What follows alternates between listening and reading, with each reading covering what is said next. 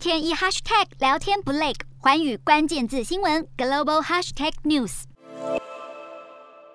中国不满立陶宛与台湾互设代表处，持续打压立陶宛，对立陶宛祭出经贸制裁。更说到，立陶宛应正视客观事实，纠正自身错误。立陶宛应该做的是正视客观事实，纠正自身错误，回到坚持一个中国的正确轨道上来。不过，此番言论不但没人买账，更有多国力挺立陶宛对抗中国施压。担任欧盟轮值主席国的法国十三号表示，欧盟将坚定支持其成员国立陶宛与中国之间正在酝酿的贸易战。立陶宛外交部长日前也重申，面对中国经贸胁迫，不会妥协。在欧洲议会去年表决通过冻结经过长达七年、共三十五轮谈判的欧中投资协定后，布鲁塞尔与北京之间的关系便降到冰点。欧盟随后更对中国对维吾尔族侵犯人权、种族灭绝的行为实施制裁。针对本次立陶宛与中国之间的纷争，欧盟执委会已经向世界贸易组织对中国提起诉讼。此外，欧盟也在寻求外交解决方案，包括可能冻结公共合约的使用权。暂停某些产品的卫生和安全授权，或禁止欧盟资助的研究项目等。英国金融时报指出，中国经贸胁迫立陶宛，是中国第一次在供应链层面规训企业，也是中国第一次对欧盟成员国火力全开，同时考验欧盟团结应对的决心与能耐，是否能置共同战略利益于个别国家或企业的短期获利之上。